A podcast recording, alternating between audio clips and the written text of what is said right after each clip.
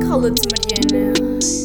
Então, olá a todos, bem-vindos a mais um episódio do podcast Cala-te, Mariana.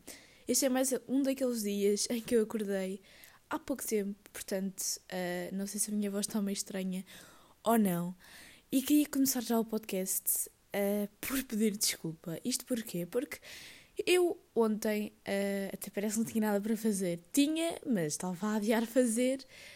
Um, e fui ouvir alguns episódios uh, do podcast e, e fui ouvir. E logo eu também estou a perceber que isto é uma coisa que tem vindo a melhorar, porque à medida que eu vou, vou fazendo mais episódios, acho que também vou melhorando e não sei, acho eu, digam-me vocês, eu gosto mesmo de receber o vosso feedback. Mas eu senti que eu era muito, muito chata. Isto porquê? Porque eu fazia uma coisa em todos os episódios, repetidamente, interrompia o meu raciocínio em cada episódio para o fazer. Que era para o dizer, para dizer que estava perdida, que não sabia falar, que naquele dia não sei o quê, não sei o que mais. Uh, eu percebi que isto era um padrão e se me irritou a mim, eu imagino a outras pessoas que ouvem o meu podcast. Uh, pronto, ou seja, eu constantemente rebaixava uh, as minhas capacidades para fazer este podcast. E sinceramente, eu ia dizer que não sei porquê, mas eu sei perfeitamente porquê. Mas eu acho que tenho muito essa tendência de rebaixar tudo o que eu faço. Não sei se rebaixar é a palavra certa, mas pôr sempre as coisas num patamar abaixo, quando se calhar até sei que até consigo fazer as coisas. Uh, mas parece que baixo sempre as expectativas para as pessoas poderem retirar dali algo bom, não é? Pá, não sei, mas eu acho que uh, era mais interessante para as pessoas ouvirem um podcast inteiro sem me estarem a dizer que aquele episódio estava a ser mau do que estar a ouvir aquele episódio e eu dizer 10 vezes que me perdi, que não sabia o que falar, que, que pronto, que este podcast era, era isto, era aquilo. E pá, eu tenho que deixar de ser assim, não só com isto, mas obviamente com tudo na minha vida. E eu vou procurar, mas eu acho que uh, existe uma expressão para isto. Eu até pensei em fazer um, um podcast mais certinho, ou seja, um uh, episódio tinha. Cada episódio tinha um tema e era um tema muito preparado. Eu vinha para aqui falar quase um robô, exatamente para evitar que essas coisas acontecessem. Só que essas coisas são super naturais. Só que eu não tenho que estar sempre a reclamar e a dizer que me perdi e não sei quê, porque isso irrita as pessoas. Portanto, as pessoas percebem que eu perdi-me. Eu não tenho que dizer isso. Uh, eu acho que eu digo para reforçar exatamente essa ideia de que hum, para, para as pessoas não, não ficarem elas a pensarem mal de mim. Só que assim fica. É mesmo. Não sei porque é que eu digo isto, mas, mas é uma coisa que eu realmente tenho que melhorar. E pensem se vocês também não fazem isto, porque às vezes é uma coisa tão inconsciente que não sei, porque acho que uh, admitirmos as nossas qualidades e aquilo que sabemos fazer. Eu acho que sou uma boa comunicadora, só tenho este problema. Uh, admitirmos as nossas qualidades, os nossos defeitos, é uma forma de autoconhecimento, de percebermos daquilo que nós somos capazes ou não. E, e pá, acho que não faz sentido nenhum. Aquelas pessoas que dizem que por admitirmos as nossas qualidades somos egocêntricos, um, não faz sentido porque admitir as nossas qualidades é uma forma de mostrar que nos conhecemos a nós próprios e uma forma de ganharmos autoestima. Uh, e deixem-me cá ver, porque eu acho que a expressão utilizada para isto é síndrome do impostor. Uh, pois é isso, como é ter sempre a sensação de que você é uma fraude. Eu sei que já ouvi uh, esta expressão em alguns sítios, eu não sei se está um termo mesmo técnico, ou seja, criado por psicólogos, isso assim, ou se é um termo muito comum, mas, mas eu vou ler aqui um bocadinho do que está aqui escrito. É na infância que a síndrome começa a ser desenhada. Podemos perceber que as pessoas tiveram uma educação muito rígida e sempre foram extremamente rígidas por membros da família. Lá está, eu não sinto isto, mas eu sinto que ao longo da minha vida toda, que até parece que foi imenso tempo, foi tipo 16 anos, mas pronto, eu sempre pus uma pressão por mim, uh, em cima de mim de que tinha que fazer as coisas uh, sempre bem e tinha que dar o meu máximo, sempre, sempre, sempre. Eu sempre tive uma pressão, mesmo em alturas em que eu não tinha que ter pressão nenhuma. Uh, pá, não sei. Aliás, só para vos dar um exemplo, no exame do quarto ano, que é um exame, quer dizer, nós no, no primeiro primeiro ciclo, eu acho que ninguém estuda para os testes, ninguém estuda para o exame. E eu, uh, no quarto ano, eu estudei para o exame do quarto ano. Eu, eu queria tanto ter boa nota que eu estudei. E a minha professora ficou a olhar para mim, parva, porque não percebia porque é que eu estava a estudar para um exame do quarto ano, que era uma coisa ridícula. Uh, porque ninguém estudava para os testes, pelo menos na escola onde eu andava, ninguém estava para os testes. Uh, e sim, eu estudei porque eu era mesmo rígida comigo. Isso, obviamente, é muito mau, porque eu, tanto com essa pressão em cima de mim, de que tenho que fazer sempre melhor e que nunca faço as coisas bem, eu não só não consigo reconhecer as minhas capacidades e valorizar-me quando faço alguma coisa bem, porque vou sempre olhar para os erros que eu fiz, como também nunca consigo aproveitar ao máximo as coisas de estar sempre a pensar uh, que não posso errar. Mas, mas pronto, lá está. Se calhar quando se tem uh, membros da família que nos pressionam um bocado nesse aspecto, mas eu realmente eu nunca tive, fui eu própria que pus essa pressão em cima de mim. Uh, podem ter esta divisão emocional entre ser competente para corresponder às expectativas alheias. Lá está, eu acho que isto sim, eu acho que é sempre para corresponder às expectativas alheias. É aquilo que eu já tinha falado também aqui, que tenho sempre medo daquela crítica e, e, lá está, prefiro dizer uh, ah, olha, isto não está assim muito bem feito, só para a pessoa já não me vir criticar, só para ela perceber que eu já percebi que não tinha feito a coisa bem. Uh, para corresponder às expectativas alheias e sentir-se uma fraude, já que é impossível ser bem sucedida em tudo. Isto é óbvio, mas pronto. Pais que colocam muita culpa no filho e carregam muitas angústias de algum jeito contribuem para que a criança nunca se sinta suficientemente à altura. Muitas vezes essa queixa está relacionada com uma personalidade insegura. Em linhas gerais, é provável que isso tenha a ver com a maneira como a pessoa foi criada e também em que ela viu proporcionar um reforço positivo ou negativo em relação à percepção que ela tem de si mesma. Lá está, eu acho que, quer dizer, os meus pais nunca me puseram pressão em cima de mim em relação às notas, ou seja, o que fosse. Uh, sempre me incentivaram quando eu fazia alguma coisa positiva e reforçavam, sempre reforçaram imenso as minhas qualidades e capacidades e sempre acreditaram bastante em mim, puxaram muito por mim. Acho que eu tive imensa sorte uh, na, na parte da educação, mas mesmo assim estas coisas acontecem. Acho que isto tem mesmo a ver com a minha personalidade e eu, eu acho que é completamente diferente, não é completamente diferente, mas não é. Um, ser de eu ser perfeccionista, porque eu também sou perfeccionista, mas não sou aquela perfeccionista exagerada. Portanto, eu nem tudo faço com aquele brilho e com aquela perfeição. Não é isso. O que eu sou é realmente isso de um, me rebaixar desde logo que eu não faço as coisas bem uh, e, e, não saber admitir que há coisas que eu até faço bem. Uh, é realmente, pode ser a ponta do iceberg, de ser bem maior. Em muitas situações, por exemplo, quando a pessoa está deprimida, ela pode ter essa sensação de incapacidade de ver tudo sobre uma ótica negativa. A queixa, nesse caso, seria apenas o sintoma. E eu acho que as pessoas perfeccionistas que dizem que são perfeccionistas, eu acho que elas não dizem que são uma fraude. Elas simplesmente fazem as coisas com a tal pressão para fazerem tudo 100% bem feito. Eu acho que isso não é bem o meu caso, apesar de eu também me considerar uma pessoa perfeccionista. Lá está. Ora, esta parte eh, pode ser importante. Como superar a síndrome. Uh, acredita que o sucesso não é seu, fica arranjado com críticas, ainda construtivas, vendo-as como evidência da sua incompetência. Você se martiriza por erros insignificantes no trabalho, quando é bem sucedido em alguma coisa, sente secretamente que enganou todo mundo.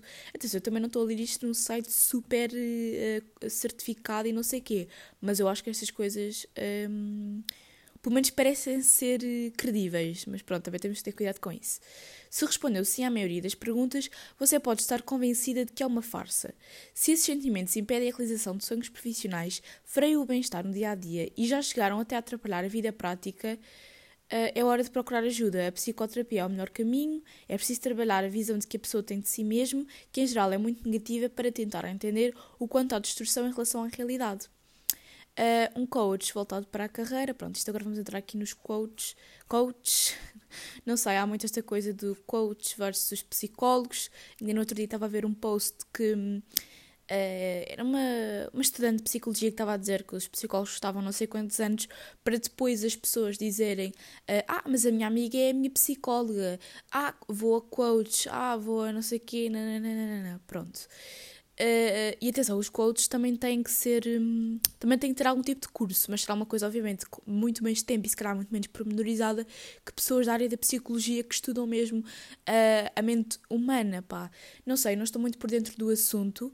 Uh, sei que desde pequena que sempre fui uma psicóloga, agora já não tenho ido mais com tanta um, regularidade, mas sei que era uma coisa que me fazia mesmo muito bem e, e que eu gostei muito de, dessa experiência de, de, ir a uma psicóloga.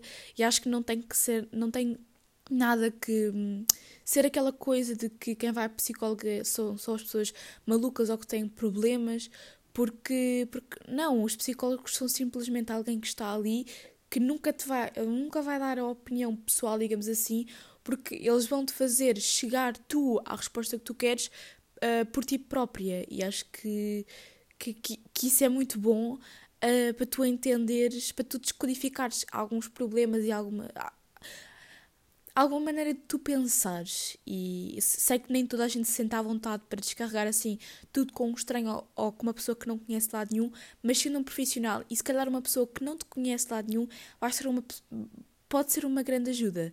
Mas obviamente que também tens que encontrar alguém realmente com que tu te sintas confortável para isso, porque também já tive uma experiência com, com psicólogos uh, e simplesmente se é uma pessoa com quem eu não me sinto confortável e não me identifico, não vou ter aquela vontade para partilhar ali uh, as coisas. Portanto, é complicado. Uh, eu sei também, e sei de, de, amigas minhas, que os pais não concordam muito com essa situação e quando propõem aos pais de irem para um psicólogo dizem logo automaticamente que não. eu acho que isso é um, um erro profundo, porque não só estão a privar a filha de ter uma saúde mental estável, não estou a dizer que essa pessoa tem imensos uh, problemas super graves, tem que ir a um psicólogo, mas se ela sente que, que precisa, é porque se calhar alguma coisa não está ali tão bem e podia melhorar imensos problemas, inclusive é em casa, portanto, uh, para os pais isso só, só traria benefícios, não é? Mas, mas pronto, uh, isso deve ser um tema um pouco complicado. Mas hoje em dia, pelo menos na escola, uh, porque depois da escola também vocês são independentes o suficiente para decidir se já, se já querem ir a um psicólogo ou não, sem ter que pedir autorização, entre aspas, aos vossos pais. Se bem que isso é uma coisa que eu acho que nem sequer se deveria ter que pedir autorização, mas pronto. Nas escolas uh, também, hoje em dia, quase todas as escolas têm uma psicóloga que está ali disponível para vocês e, e, pronto, também pode ser uma ajuda, uh, por mais pena que seja, e essa talvez não tenham que comunicar aos vossos pais, porque pode ser um horário que tenham livros na escola, pá, não sei. O melhor era mesmo que eles estivessem de acordo com isso e que eles percebessem que isso é uma coisa importante para vocês, porque muitas vezes a resposta dos pais é lá está que, que podem, uh, que os filhos podem falar com eles e desabafar tudo com eles, mas a verdade é que uh, ele, os pais nunca vão conseguir ser imparciais naquilo que vão dizer, ou seja, a resposta que vão dar nunca, vo, nunca vai ser só para bem do, do filho, ou seja, vai ser sempre para bem, para bem do filho, mas o que eles acham ser o bem do, do filho, ou seja, que também está relacionado com o bem do, dos próprios pais, não é? Mas pronto. Um, ehm, isto não era nada o tema que eu queria falar hoje. Na verdade, aquilo que eu queria falar hoje era sobre o mundo da televisão, mas como lá está, tive ontem a ouvir uh, alguns dos meus episódios, decidi, decidi acrescentar isto aqui no início, acabou por levar até uma conversa mais sobre ter um psicólogo e tudo mais. E a sério, faz mesmo bem. Aliás, eu lembro-me que quase todas as consultas que eu ia, uh, eu chorava horrores só a dizer as coisas, porque só a exteriorizar, uh, e lá está também, isso é a importância de, por exemplo, escrever as coisas, falar as coisas, gravar as coisas como eu estou a fazer. Uh, o facto de vocês exteriorizarem, os vossos problemas, de estarem cá para fora, conduzirem uma linha de raciocínio, vai-vos ajudar a entender muito melhor e a desdramatizar aquilo que vocês estão a dizer. Mas pronto, sobre o mundo da televisão, há muito que se pode falar sobre isto e, e, toda a gente sabe que a televisão é uma coisa que está a ficar muito ultrapassada para, para os jovens que estão a preferir as redes sociais, a, a Netflix para verem as séries e filmes. No entanto, nós não nos podemos esquecer que é uma coisa que, independentemente de estar a ficar ultrapassada, continua a ter uh, muito, muito peso na, na sociedade atual, principalmente em Portugal. Isto porque a nossa população é um bocadinho mais velha e as pessoas mais velhas, obviamente, que não foram, não, não preferem estar à noite nas redes sociais do que a ver televisão, a ver os telejornais, a ver as novelas e, e pronto, e tudo isso. Um, e, e, realmente sobre a televisão, o que é que, o que, é que eu. O que é que eu quero falar? É que eu, uh, quando tinha 9 ou 10 anos, eu, juntamente com o meu irmão, apresentámos um programa na televisão, uh, na CMTV.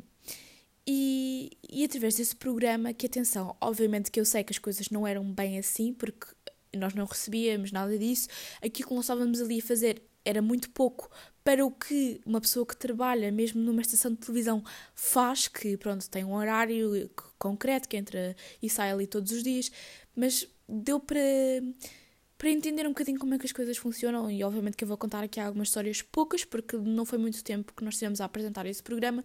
Basicamente nós apresentámos porque a ex-mulher do meu tio uh, é um, realizadora na CMTV e pronto, e na altura que estava a, a trabalhar naquele programa uh, pensou que seria engraçado alguém da nossa idade, que era uma coisa que, que eu duvido muito que tenha sido feita, alguém da nossa uh, idade apresentar um programa.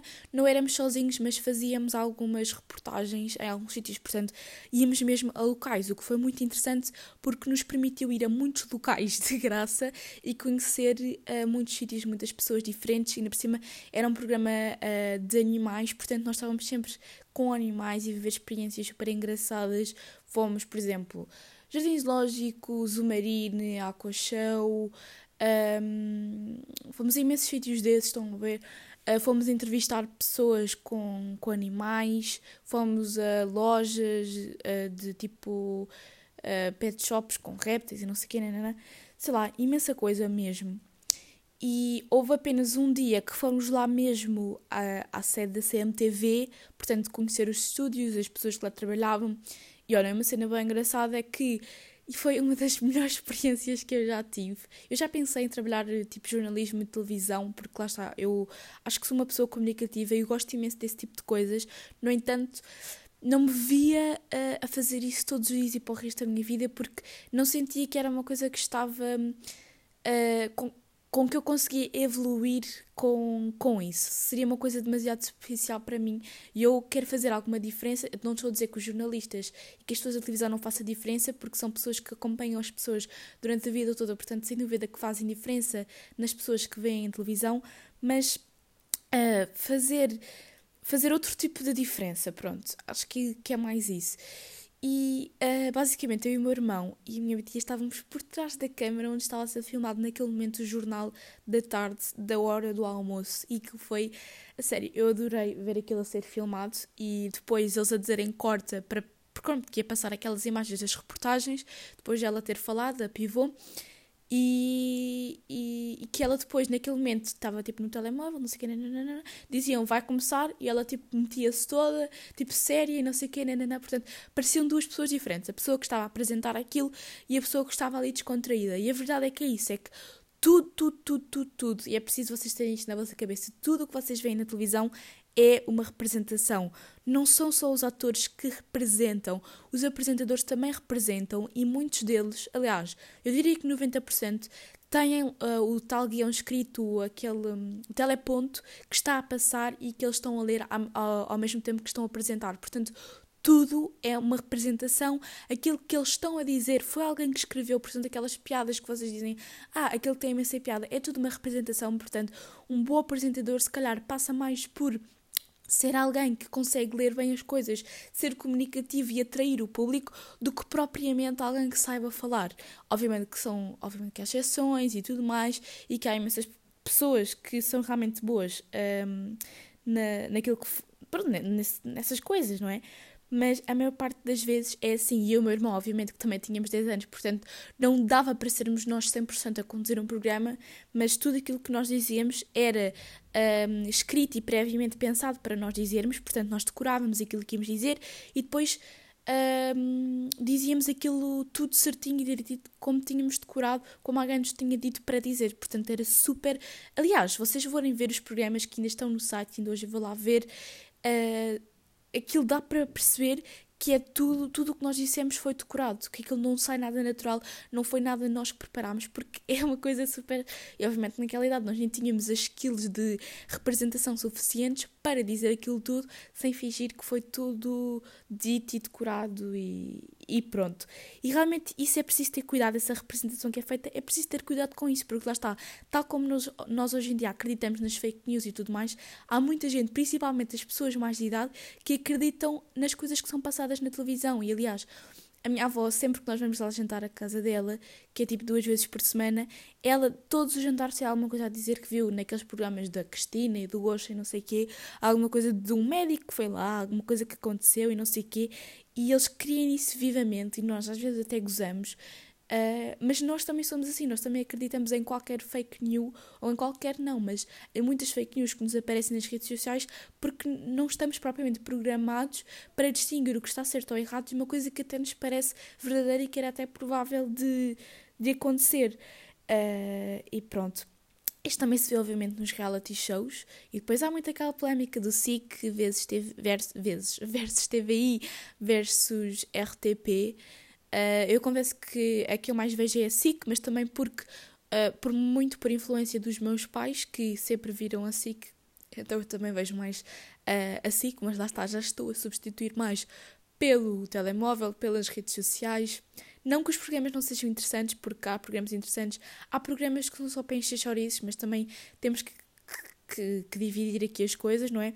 Mas, mas realmente, eu uh, queria muito contar esta experiência de ter apresentado o programa. Foi uma coisa mesmo gira, eu acho que me vai ficar para a vida. E lá está, eu gosto de tanta coisa que eu quero ter estas experiências diferentes a minha vida toda, quero experienciar coisas completamente diferentes, áreas completamente diferentes, para ganhar um, ehm, experiência em várias coisas. E, ah, sobre então os reality shows. Eu confesso que nunca acompanhei muito os reality shows, mas sabemos que a TVI, e por isso é que eu estava a dizer que via mais a SIG, uh, é, um, é uma estação de televisão que passa muitos reality shows. Agora a SIG, nos últimos tempos, também tem passado alguns reality shows, mas não são aqueles tipo mesmo dentro de casa e não sei o que, tipo.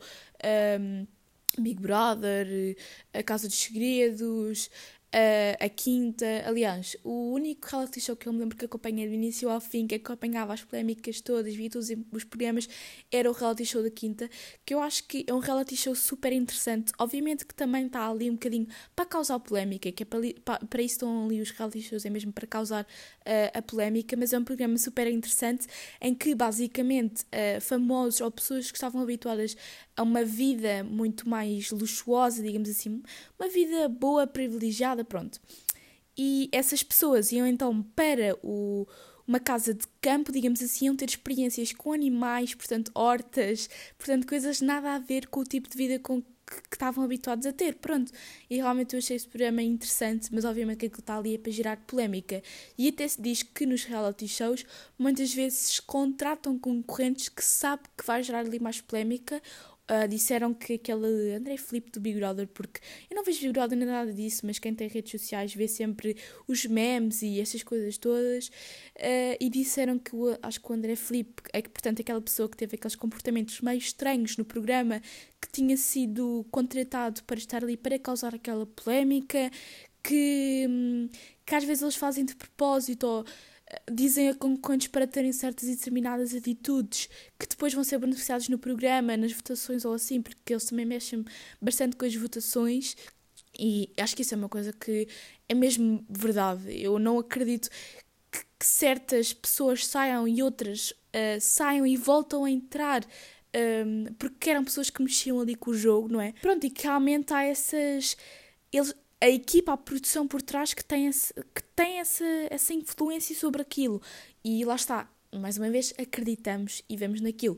E eu até ouvi uma entrevista de um rapaz que disse que uh, tinha ido ver um programa desses ao vivo e que inclusive viu a apresentadora, a Teresa Guilherme, que no momento estava a chorar bem barranho porque ele estava a acabar, quando corta, ela, pronto, venha a tocar com maquilhagem, não sei o quê, limpou aquilo tudo, portanto aquilo era tudo fake, era tudo falso, e pronto, ou seja, não é as só as redes sociais que são falsas, não é só a televisão que é falsa também, há muita coisa na realidade que é falsa, mas é para vocês entenderem que às vezes nem as coisas que são em direto, nem as coisas que são filmadas, nem as coisas que estão na televisão, nem sempre uh, são verdade, e é preciso termos sempre esse espírito crítico. E lá está, a televisão era uma coisa que podia não se perder se as coisas se uh, renovassem e inovassem. A TVI está a passar reality shows há quanto tempo? Basicamente desde a altura em que começou, quase, Portanto, uh, não sei, eles não estão a inovar, não nenhuma televisão. Aliás, a RTP, que acho que é uma televisão muito ultrapassada e que as pessoas acham muito que é para as pessoas de mais idade, é uma estação que tem feito séries e filmes super interessantes uh, pá, ótimos e que as pessoas não dão valor, se calhar por serem portugueses também, porque as pessoas só veem séries e filmes uh, internacionais, mas pronto. E, mas a maior parte das estações não tem inovado no tipo de programas que têm feito, porque se quisessem puxar as novas gerações e os jovens a voltarem a estar fixados na televisão, a única coisa que tinham a fazer era simplesmente inovar nos programas, não fazer aqueles programas que já estamos habituados a ver há anos, como os reality shows e isso assim. Uh, e pronto, é um bocadinho, um bocadinho sério. A mesma coisa na, nas novelas. As novelas também, pá, é sempre a mesma coisa, sempre a mesma história. Vocês já não repararam que nas novelas há sempre uma empresa, os ricos e os pobres, uh, há os casos amorosos entre os ricos e os pobres, Uh, há alguém que tem um filho uh, e que não queria ter o filho. Uh, portanto, a história principal muda ali um bocadinho, mas uh, as coisas que acontecem são basicamente sempre as mesmas. Há sempre o drama de, do triângulozinho amoroso, é tudo sempre a mesma coisa. E lá está, essas coisas fazem um bocadinho inovadas. Se calhar, se fossem mais de acordo com os gostos de hoje em dia dos jovens, se calhar as coisas corriam melhor, não é? Pá, não sei.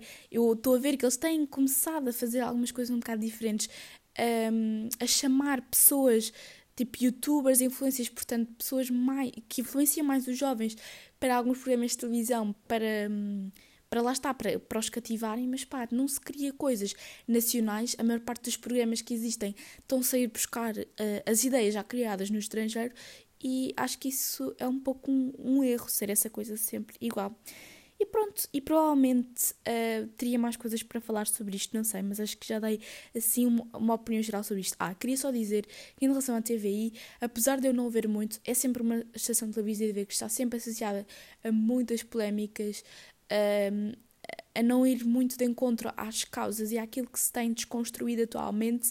Uh, por exemplo, tiveram aquela polémica de fazerem blackface e não sei o quê, e, uh, e estão sempre associados a, a, polémicas nos reality shows e essa coisa de contratar os concorrentes e não sei o quê. Uh, assim que, por exemplo, assim que notícias, que houve aquela coisa há pouco tempo de ter sido um preto a apresentar o, o telejornal, e pronto, eu digo mesmo preto porque lá está, não, não se tem que haver uma associação uh, negativa a esta palavra, uh, quer dizer, pronto, não, não faz sentido serem só pessoas brancas, pessoas uh, dentro de, dos padrões de beleza uh, a apresentarem os programas, a darem cara, uh, a estarem em novelas. Tem que ser todo tipo de pessoas, todas. De, de, tudo, uma variedade de tudo. Não, pessoas gordas, magras a apresentarem, a estarem a darem caras às coisas nas séries, nos filmes, nas novelas, em tudo. E isso não, não tem acontecido. Mas, mas, pronto, acho que vamos ficar mesmo por aqui, até porque daqui a 10 minutos eu tenho que ir apanhar o autocarro e se calhar já me despejava, não é? Portanto, sim, malta, um beijinho e ouça o próximo episódio.